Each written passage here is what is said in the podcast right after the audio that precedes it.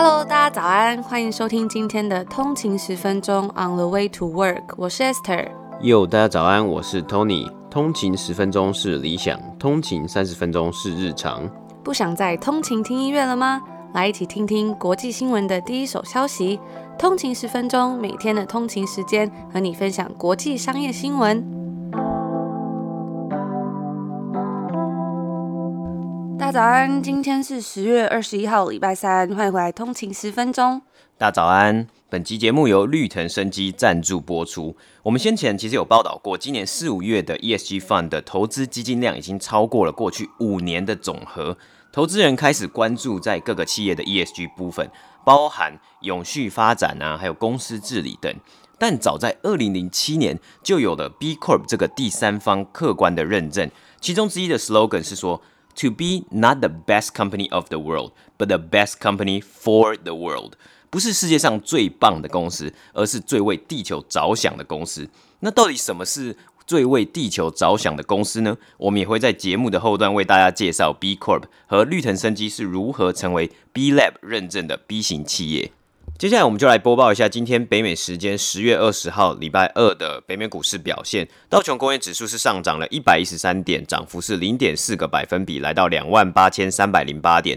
S M P 五百标普五百指数是上涨了十六点，涨幅是零点四七个百分比，来到三千四百四十三点。纳斯达克指数是上涨了三十七点。涨幅是零点三三个百分比，来到一万一千五百一十六点。那继昨天股市下滑之后，今天的股市有稍微回升的状况。那今天呢，礼拜二的一天，end of day，就是众议院给白宫刺激经济方案的最后底线 deadline，不知道会如何发展。那我们也就持续的来观察。在经济数据之中啊，美国九月获准的新工程数为一百五十五万件，也较先前几个月有上升的趋势，也比经济学家的预估高上一些。反映出经济仍然持续回温。然后先前也有讨论过，许多人啊，趁着这个时候，因为在家工作，他们可能会想要搬到或许郊区，然后比较大一点、价格差不多的房子，也导致这个房市啊，其实有慢慢回温。那本周四也会有 Leading Economic Index 领先经济指标会公布，可以让投资人有机会看看未来六到十二个月会有什么样的走势跟趋势。那今天同时也有公布了 Netflix 第三季的财报表现。我大概看了一下，这一季他们的新增用户、新增订阅户是两百二十万的新订阅户。看来第一季以及第二季的新增订阅户是达到了一千五百万以及一千万啊，是有一些落差。那这个红利啊，其实都已经推到了前两季。但是 Netflix 也预估，因为第四季有假期的关系，Holiday Season 应该会有六百万新增订阅户。那这一季的主要新增订阅户是贡献地区为亚太地区啊。Netflix 的盘后交易啊也有下跌的趋势。这就是今天北美三大指数的播报。好，今天第一则新闻呢，我们要来播报，稍微播报一下。昨天科技老牌公司 IBM 公布了他们今年第三季的财报。那我们其实，在七月的时候啊，也有稍微报道过他们今年第二季的财报。我自己个人也觉得啊，不管是在看在看财报同时，也不是单看财报就可以评判这一间公司，也要看一下其他的面向，包括是整个产业或是整个市场的面向，那才有一个比较纵观、比较比较客观的。看公司的一个标准跟看公司的一个方法，这两年来啊，其实算是 IBM 力求转型的一个期间啊。包括我们看到四月新上任的 CEO Arvind Krishna，还有他也进行了许多，包括裁减人员，将重心定定在云端以及 AI 系统上面。那 IBM 第三季的财务成绩大致上与分析师预估相符，但是因为疫情的不确定性啊，IBM 仍然没有给出第四季的财务预测。它的股票代号就是。IBM 三个英文单字，非常的简单。那第三季呢？IBM 是缴出了营收一百七十六亿美金，比去年同期下滑了二点六个百分比。这也是连续三个季度 IBM 营收较去年同期下滑。Non-GAAP 的每股净利 EPS 来到二点五八块美金。那连续三个季度，也就是我们看到二零二零年的三个季度，一二三季呢，它的营收都是较去年没有成长，则是下滑的。那上周，IBM 其实也才刚宣布，它要将旗下价值一百九十亿美金的 Manage Infrastructure Service 基础架构服务业务拆分出去，另组一间独立的上市公司。也表示 IBM 将会将剩余的重心完全放在混合云端软体以及服务上面。预计这个分拆的动作会在二零二一年底完成。这项业务啊，本身在 IBM 也占到营收的四分之一，更多还有详细资讯尚未透露。这一季 IBM 的总云端营收来到了六十亿美金，较去年同期成长了十九 percent。IBM 表示，云端业务的营收在过去十二个月成长了二十二到二十五 percent 左右。旗下云端重心 Red Hat 的营收也上升了十七 percent。IBM 在去年二零一九年并购了 Red Hat 这间软体公司，未来他们也希望可以以 Red Hat 为重心，迈向云端系统服务的方向。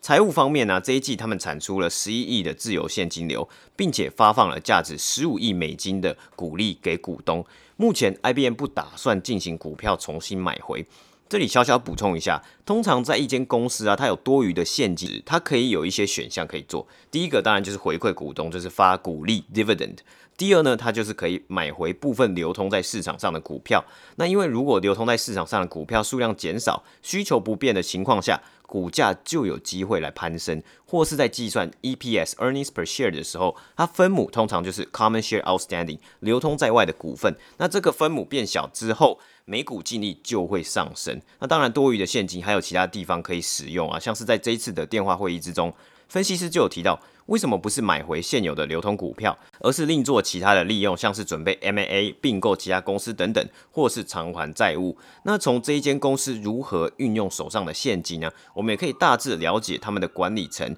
对于未来的决策方向会是哪一个面向。IBM 本季的 Cloud and Cognitive Software Segment 云端以及感知软体部分，包括 Red Hat 的营收达到了五十六亿美金，上升七 percent。Global Business Service Revenue 全球商务服务营收来到四十亿美金，下滑五 percent；而 Global Technology Service 全球技术服务营收来到六十五亿美金，下滑四 percent。可以看出啊，IBM 的成长其实是来自于他们的云端服务之中。CEO Arvind Krishna 在声明中也有表示，由 Red Hat 领头的强劲云端业务表现，代表着更多客户对于我们的混合云端开放平台 Open Hybrid Cloud Platform 的接受和采用。将 Managed Infrastructure Service Business 分支，可以让我们着重在于云端以及 AI 上面，让我们加速成长。目标是抢占一兆美元的云端机会。虽然目标抢占更多市场大饼，但是在电话会议里面呢、他们也有提到说，有部分的客户暂停与 IBM 的 project。主要的原因啊，大多是与疫情相关，但是 IBM 认为这只是暂时的，最终这些客户还是会回来继续合作这些 project。但过多的不确定性啊，也让 IBM 今天的股价下跌了六点四个百分比，来到一百一十七美元。那我其实也有在看到这个网络上这个 Financial Times 的作者在讨论 IBM 这间老牌公司。有人认为啊，他现在状况就有点像是胖子跑马拉松，他身上背了很多他过往的一些业务。那这一次的分支，这次的分拆出去 spin off，或许有机会可以减轻一些一些这个胖子的负担，将重心放在去年才并购的 Red Hat 上面，期待这个 Red Hat 可以给 IBM 足够的动能。那我们也是持续观察，因为其实这个 Red Hat 也才刚。在去年的时候被并购过来，然后现在就成为 IBM 未来目标的重心了。那这一间超过百年历史的公司有没有机会转型成功呢？好，我们也是持续的追踪报道。这就是今天第一则新闻的播报。那昨天我们在节目的最后，我们有稍微提到了一下，最近我在用一个冥想的 App，叫做 Headspace。结果蛮意外的是，竟然有通勤族也说他们还蛮想使用看看的，就是对冥想也蛮有兴趣的。因为其实这种 meditation 最近在北美洲也是蛮火红的啦，其实应该算是一直都蛮红的。但是这个 App 是要收费的，对不对？但它有一些功能是 basic，就是你可以使用看看。哦。Okay. 但是在讲这个 Headspace 这间公司之前呢，我想要分享一个，就是我这几天有看到有朋友分享一篇是报道者的专题，那它是。叫做强光下的逆袭，其中有一篇，它是说走入优秀和多元竞争力的背光处，被顶大魔咒困住的年轻人们。那它内容呢是在探讨说，拥有高学业成就的年轻人，看似一帆风顺、光鲜亮丽，跟情绪困扰是绝缘体，但是在社会期待的强光照射下，他们连躲藏疗伤的阴影都难以寻觅。那内文中其实有提到说。在学业成就上有着比较好表现的年轻人，外表虽然闪亮，但是内心被挤压到几乎破碎的他们，很怕辜负了自己及父母，甚至是不知名的谁的期望。我记得，其实，在大学的时候啊，真的还蛮多人在做心理咨商的，但是其实大家都是默默的，然后资源好像也蛮不够的啦。那专题里面其实就有提到说，大家对这些人的想象应该是说，你们这么优秀，一定没有问题的。但这只是一小部分的内容。这个专题它探讨的东西其实蛮深入的，我觉得写的蛮好的，大家有兴趣可以看一下。那我们也会把文章放在 show note 下面。现在在现代社会下，尤其是这种社群媒体蓬勃发展啊，大家在上面展现了很多光鲜亮丽的一面，网络上也充满了各种声音，而且竞争也比以往还激烈。文中其实也有讲到说，博客来的网络书店在二零一九年的年度百大畅销排行榜里面，就有十五本书的主题是在讲心理励志，甚至今年上半年平均六天就出版了一本跟情绪压力有关的书籍。那其实也不难发现说，现代人在这么激烈竞争之下会有的心理压力，其实应该是不小的。我记得那时候我在读研究所的时候啊，有一堂课是 Career Development，那这堂课上面就有讲到说，其实现在很多企业它重视的一个能力就是 EQ，也就是情绪管理，你的情商，你能不能好好管理你自己的情绪？你能不能好好跟同事沟通啊相处？是现在加拿大企业还蛮重视的一个能力。那因为在这边他们其实真的很在乎团队合作，所以很多人都会说在这里 Coffee Chat 真的很重要。那之前我做 Coffee Chat 的时候，就有听别人分享到说，其实他们组内在招人的时候，一定是从认识的人开始找。这个认识当然也不是说真的私人的那种认识，可能是说，哎，你这一个候选人，你有没有跟内部的人都 Coffee Chat 过一遍？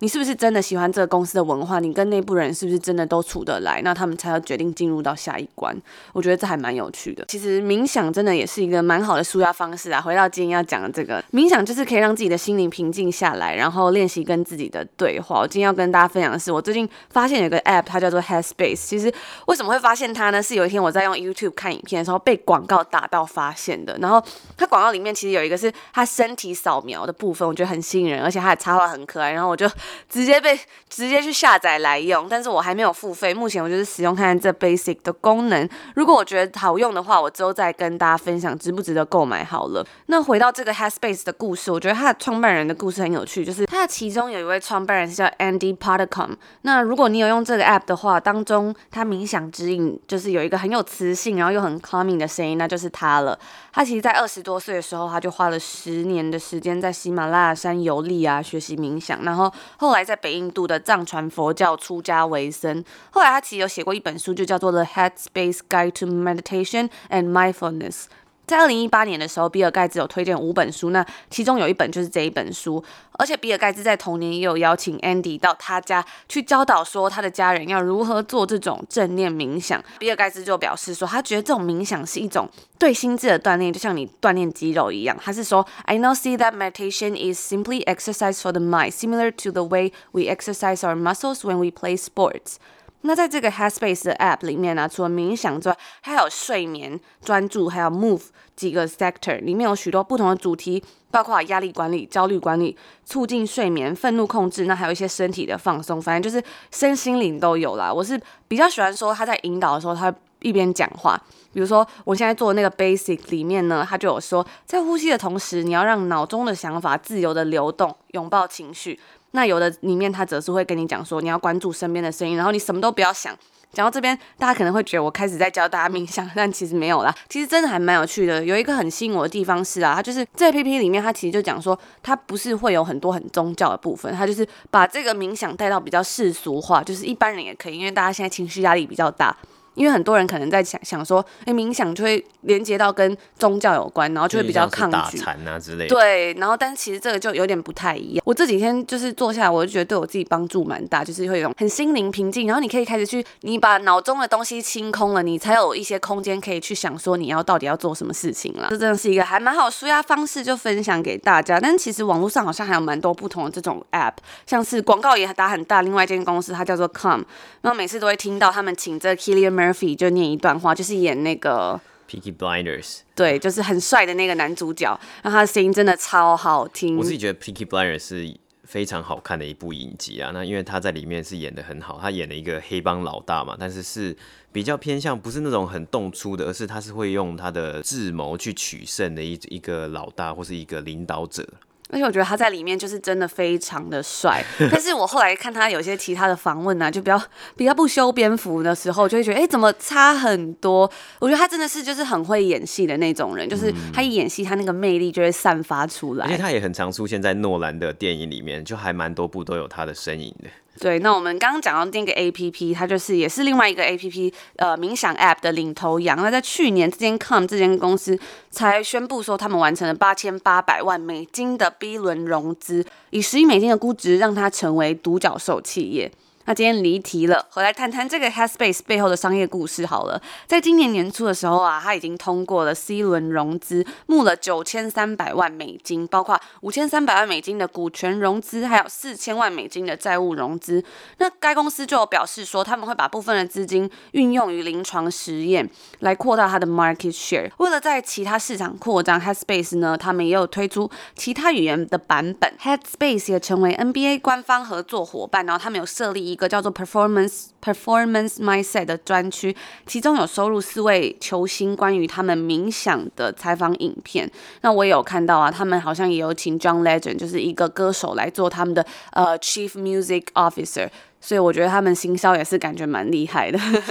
那根据他们公司年初显示的报告，Headspace 的付费用户目前已经超过两百万个，企业客户呢是超过六百家，包括 Adobe 啊、星巴克、GE 等等的。更厉害的是，他在疫情期间，他们又多募了四千七百七十万美金，作为之前 C 轮融资的延伸。那虽然疫情期间有很多公司倒闭嘛，根据呃、um, Rock Health 之前发布的一个报告显示说，这些 Digital Health 的新创公司，他们在二零二零年的第一季筹了创纪录的三十一亿美金，就是算是真的一个蛮高的一个筹的金额啦。但是呢，面对现在疫情迟迟无法结束，有可能这种趋势是没有办法继续持续下去。不过我是觉得，就是这种数位健康啊，科技都是。还蛮未来的一个趋势。那在看到 Headspace 的创办人这个 Andy 的照片，我就觉得说，哎，他长得真的很宁静。因为其实网络上有很多他的一些演讲，就是常常会有各种论坛啊，或者讲座会邀请他去。因为其实现在有很多公司都购买这个。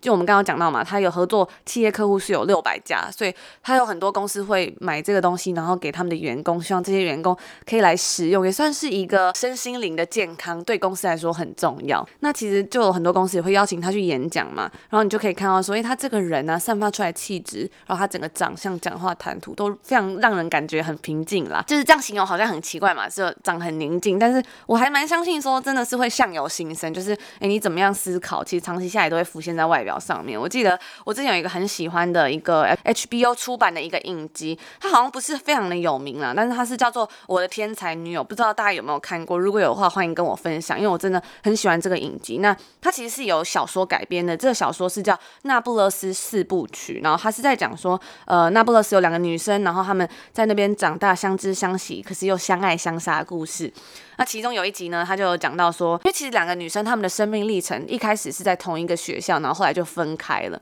那他就在讲说，其中有个女生呢，她是才华洋溢、天资聪颖，可是那些聪明无处宣泄。那她的小学老师就说，因为这些聪明无处宣泄，其中有一个女生，她是宣泄的方式是哦，她读了很多书，那她就是把它长到她的脑袋里面。另外一个女生呢，却都长到了她的身上，变成了她外在的美貌。等等的，哦，有点离题了啦。有机会再跟大家分享这个影集。那我很喜欢里面它有一些南欧的风景。那这就是我们今天第二个要跟大家分享关于这个冥想的这个 app，以及我们今天要跟另外一个分享就是报道者那篇文章。那今天的最后一则呢，我们就要来聊聊这个 B Corporation，也就是我们今天在节目一开头讲到的这个 B Corp。那这个 B 呢，其实就是指 benefit 的意思。这个概念是源自于美国 B 型企业的一个认证啊，是由美国的非营利组织 B 型实验室 B Lab。所发起的，他们提供第三方客观的企业认证，他们是用一系列的标准，然后来检验企业是不是有符合这个 B 型企业的标准。它针对了五个不同的面向，是企业的公司治理，然后员工照顾、环境友善、社区照顾，还有客户影响力等等的。你要再通过一个客制化的评估，你都通过之后，你才可以成为这个 B 型企业。这个审查呢，它是每两年他们都会审查一次，让公司就可以看到你的分数到底是上升还是下降。我觉得这也算是一个 incentive，因为网络上其实都看得到资料，相信应该没有一间公司会希望自己就是两年前的分数比较高，可是两年之后他的分数掉下来，或是他不见了之类的。那对于一般的公司或商业自己来说，可能利润或许是所有人追求的事情。常常听到我们在播财报的时候，我们也是着重在比如说公司的销售、利润、成本等等的。但其实到二零二零年呢、或许利润已经不是唯一一个你可以评估一间公司它是不是成功的方法了。所以有多了很多像是 B Corp 或者是很多的检验方法来看这些公司的影响力，而不是只是单纯这种金钱的影响力。就像其实我们常听到这个 H&M 嘛，它虽然很赚钱，可是现在会有越来越多人觉得说，这种快时尚的另外一面是说你很浪费。比如说你堆在衣柜里面有三分之二的衣服都是只能生灰尘的。H&M 之前其实也衍生出蛮多问题，包括是他们有使用童工等等的。H&M 近年来啊，他们就做了很多的努力，想要改善这些负面的评价。所以除了财报之外，他们也有推出环境报告，就是希望说可以用不同面向啊，然后。利用公司的能力来产生影响力，或是优化企业本身的品牌还有形象啦。所以因此，这个 H&M 就有成为我们之前跟大家有介绍过这个 Fashion Transparency Index 里面的得分第一。它的这个透明度是最高，它把他们东西都摊开来给大家看，那大家就可以去审查，公司也可以因此而负一些责任。不知道大家对于商业的看法是怎么样？有些人如果听到商业或者是讨论商业，会觉得有一点负面的看法或是观感。但是其实跟政府或是 NGO 相比，啊，其实商业是握有更多的资源跟力量，然后可以为社会带来改变、带来正向的力量，就像科技一样啊，其实都是一把双面刃。那它其中就是在于说，你要怎么去使用它。目前全球已经有一千六百家以上的 B 型企业，来自四十多个国家，将近是全世界的四分之一的国家，一百三十种产业通过这个认证，包括许多世界知名的公司，在台湾也有七间公司得到认证。也让台湾成为亚洲以最短时间取得认证企业最多的区域，在亚洲仅次于南韩的十家公司。他们来自不同产业、不同背景、不同规模，包括绿城生机、斗米绿燃能源、中华征信所、嘉威联合会计师事务所、NPO Channel、瑞德感知、明宇兴业等等的。那我们今天呢要分享三间 B Corp 的企业，第一间是大家可能常常听到、耳熟能详的 Patagonia。Patagonia 是一间户外运动用品公司，它也是一间非常讲究环境保育的公司。Patagonia 从一九八五年呢，他们就开始实施了一个计划，这个计划叫做“一趴为地球 ”，One Percent for the Planet。那是什么意思呢？他们希望能够贡献年销售额的一 percent 作为奖金，协助超过三千家企业发展永续环保的计划，也让 Patagonia 在 B Corp 认证里面，因为它有评分嘛，所以它在 Community 这一环拿下了六十三分的高分。其中有一项加分题就是 Design to Give，设计要回来回报的。甚至在二零一六年的 Black Friday 黑色星期五购物日啊，我们通常听到这个 Black Friday 就是要购物嘛，疯狂的 shopping，然后很多的商店呢、啊，很多商家他们都会推出。非常大的打折。那 Patagonia 呢？他们是宣布哦，他们不只要捐出一 percent 的销售额，而是要将 Black Friday 销售额的百分之百，包括线上以及零售店的营收，捐给草根性环保团体。这真的是非常的惊人诶，就是百分之百。对啊，就是 Black Friday 通常都是一天嘛，或是甚至是到两，最多可能两天或那个周末，那他要。这个周末全部的营收额都要捐出来，而且通常这个 Black Friday 就是它营收会最高的时候。嗯，我记得那时候像在呃去年的 Black Friday，就是很多在温哥华的店呐、啊，他们就是本来都是可能十点才开门，变成都八点开门，就超早的，然后很晚才关。嗯、对，然后他就是折扣就是打到骨折啊，或者他把之前很多没有卖完的东西就用半价或是更低的折扣。来卖给消费者。那最后啊，Patagonia 在二零一六年的这个活动，他们捐出了大概是一千万美金左右，大概是当时台币，当时台币的汇率啊是三点二亿。我们就可以看到啊，其实 Patagonia 不是那一种一直要推销你产品的公司，它不是希望你一直去买它的产品。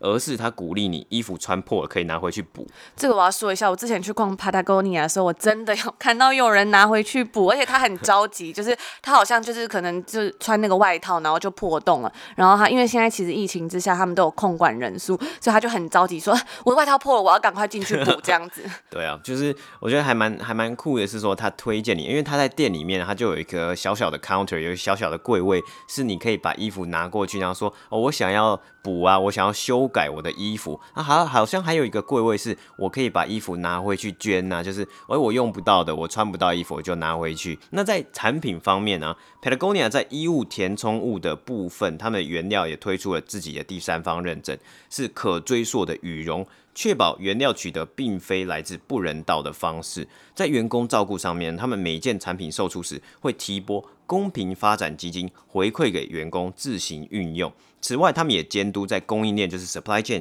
上面的工厂。确保国际移工不会受到剥削的情形。那我们第二间公司啊，我们要介绍的 B Corp 是冰淇淋公司 Ben and Jerry。那对于我来说啊，其实这间公司大概是今年最火红的公司之一啊。为什么？因为它旗下它跟 Nike 推出了联名款的球鞋 Nike SB Dunk，造成人人疯抢。那充满 Ben and Jerry 冰淇淋桶色系的设计的球鞋是非常的鲜艳亮眼。它的零售价大概是在四千块台币左右，但是因为它发行的量实在太少了，它基本上就是在网络上还有一些指定的店家，因为这款鞋子是 Nike Skateboard 下面的一双鞋子嘛，那所以说它大部分的发售店家都是一些在地的滑板店、小店。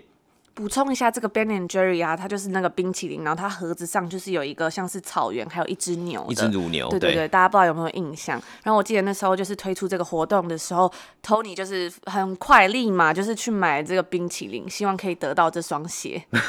我我就想说，我如果去买了一个冰淇淋，我会不会有机会可以抽到这双鞋子啊？但是当然。就是每次的结果都是非常的 令人失望啊！那我们刚刚讲到它的零售价是将近四千块台币嘛，它在售价已经突破大概是两千块加币以上，所以台币换算来大概是四万多块以上。那其实它还有推出一个最最最限量的版本，就是它把它的鞋盒做成一个。很大的 Ben and Jerry 的冰淇淋冰桶，然后把鞋子放在里面，我是觉得是非常的好玩呐、啊。他也有机会，当然也有机会来抢夺年度鞋王宝座。那我觉得这是 Ben and Jerry 很棒的行销企划，他们透过大胆的联名吸引大家的目光，但也不是随便联名哦就会得到好效果，也需要多方评估，因为我们大家都会希望能够达到一加一大于二的效果。那我们当然这次要回到以冰淇淋为主要商品的 Ben and Jerry，他们对于环境保育。也是不遗余力啊！从一九八八年开始，他们就将 social mission 社会责任加入公司治理的另外两大方针。Product and economic missions 产品以及经济任务， 而让这间公司如此著名的，其实便是 social mission。他们在他们官网上面自己的影片里面访问到许多的员工啊，员工最喜欢这间公司的一个点啊，其实他们都是讲到 social mission，就是 Ben Jerry 他会回馈社会，还有他们自己的社会责任部分。他们提到啊，希望可以用公司的力量，用创新的方法，让世界成为一个。更好的地方，所以就呼应到了我们刚刚讲到 B Corp 其中一个 slogan 是 Best Company for the World，为世界变成一个更好的地方啊，或是为了世界最为世界着想的公司。因此，Ben and Jerry 的原料啊，他们其实都是专门挑选，包括制造冰淇淋的乳制品，也是跟合作的农场生产的。那像是巧克力啊、香草以及糖这些很常在冰淇淋里面看到的原料，也是。必须要是公平交易的原物料。那近年来，Ben and & Jerry 也致力于支持各式各样的社会议题。甚至是在照顾员工之上啊，Ben and Jerry 也提供了完善的保障以及合理的薪资待遇，也让 Ben and Jerry 在 B Corp 的评分之中，员工部分拿下了二十七分的高分。那在影片里面呢、啊，他们访问很多员工，他们就说：“我到了 Ben and Jerry 之后，我就不想要再离开了，因为真的很很喜欢这间公司。那不仅仅是喜欢这间公司的可能福利而而已啊，也是很认同这间公司的 culture。那他们本身自己的信念呢、也是非常的 fit，才能。让这个员工非常始终的继续留在公司，为公司服务。那最后一间公司呢，我们就要来讲到台湾的纯净保养品牌绿藤生机。那绿藤这个品牌呢，他们希望从每一张脸开始就可以改变我们对肌肤还有环境的方式。其实今年已经是绿藤成立的第十年了。它在二零一五年的时候啊，就已经通过了国际组织 B Lab 的认证，成为台湾第三家 B 型企业。那由 B Lab 的评分中，绿藤的环境啊，更是拿下了五十四分的高分。其中绿藤生机他们有一个回收空瓶的计划，就是说你可以。将你使用完的产品容器带去他的直营门市，那他的门市伙伴呢，就会把累积到一定数量的瓶器进行分类，并将具有塑胶器材的产品交给同为 B 型企业的好伙伴大爱感恩科技，然后请他们进行后置的处理啊，还有再生利用，包括是比如说再生衣物啊、毛毯等等的。那玻璃瓶的部分，则是他们会交由这个专业回收玻璃与在处理的春池玻璃合作，进行材质的循环使用，让回收的玻璃可以变成更永续的材料，或者是具有艺术价值的工艺品。我在绿藤的官网上面有看到，他们在二零一九年的公益报告书里面是显示说，他们目前已经回收了将近四万个空瓶。那我有看到啊，从二零一六年开始，绿藤生机跟同样以让世界能够永续发展为目标的企业 Moringa Connect 合作。他们在辣木树栽种前期，他们会先提供资金，针对不同农民的需求啊，他们提供初期的资金 （pre-financing） 和技术支持，让加纳的小农啊，他们可以去购买种子还有肥料，那也不需要担心资金的问题，就能先取得种子和相关设备，并且达到理想的农垦目标。累计至二零一九年底，已经协助七千位小农，让他们的收入增长四到十倍。这样的合作啊，不但让加纳的农民有机会摆脱贫穷，甚至可以拥有更好的生活品质，也让绿藤生机能在台湾就取得辣木油这项原料。其实整个 B Corporation 的概念不是只有看产品还有利润，而是很全面的去看整个公司对于社会责任、员工治理还有各个面向，然后进而打造出比较好的环境。那我觉得一间公司它其实愿意去做自我揭露，提升。透明度，让大家来监督，无论如何，应该都是蛮值得鼓励的事情了。那我也有看到啊，绿藤生机创办人在 B Corp 大会上分享的心得，他有提到什么样的公司是好公司。那我们之前也有跟大家就讲到啊，说或许这种好公司不是最会赚钱的公司，但是又要用什么样的方式去衡量？B Corp 会是一个很好的标准，因为它是第三方客观的评分嘛。那我也很好奇啊，大家心中的好公司，或是你向往的公司，会是哪些呢？那你向往的这些平量，或是你向往的这些标准，会是以单纯以赚钱为主吗？还是你会看这些公司的其他面向？那我们来分享一下今年绿藤十周年，他们推出了一个活萃感谢季，那也有给我们通勤族一个特别的独家优惠。它这次的活萃感谢季啊，是以绿藤十周年淬炼的活萃青花椰苗为主题，推出一系列的任选优惠。那这个活萃其实是指说绿藤农场他们自己种的青花椰苗所萃取出来的，从源头就开始纯净，充分展现这个 B 型企业中很重视的农业社群精神。这次我们要给通勤族的特别优惠。呢，就是即日起到十月三十有一个独家的福利，就是说提供给通勤族目前台面上最优惠的折扣方案。你只要输入通勤十分钟的专属优惠代码，就是 GV 十。T E N 那个十就是数字嘛，那我们会把这些东西都放在 Show Notes 或者是我们的 Instagram 上面，还有 Facebook 也有，那你就可以享有活萃系列商品任选两件八五折哦。那最后当然我要来分享一下我自己使用这些商品的心得啦，因为其实我自己大概是用了一个月左右，我们都是就是有用过才会推荐给大家。我是觉得我很喜欢这个绿藤活萃修护精华露，有一个淡淡的草本香味，我都是早上起床然后洗完脸用这个，闻到这个味道啊，其实我都觉得。很舒服，它不会就是有那种过香的香味，但是它有一个淡淡草本味，然后它是偏水感的质地，在脸上不太会有负担。虽然它是稠状的，可是推开它是一个水润感，保湿度很好，而且也很滋润。那在温哥华生活，其实我觉得对我来说，真的最重要就是保湿，因为这里真的太干了，这里真的很干。我之前冬天的时候啊，有时候真的都会流鼻血，就是我已经有开增湿剂，但是真的没有办法，还是会流鼻血。开增湿剂，我觉得我可能买不够台，买买不够多吧。我现在就是只有房间一台，我之后可能还是要客厅也买一台好了。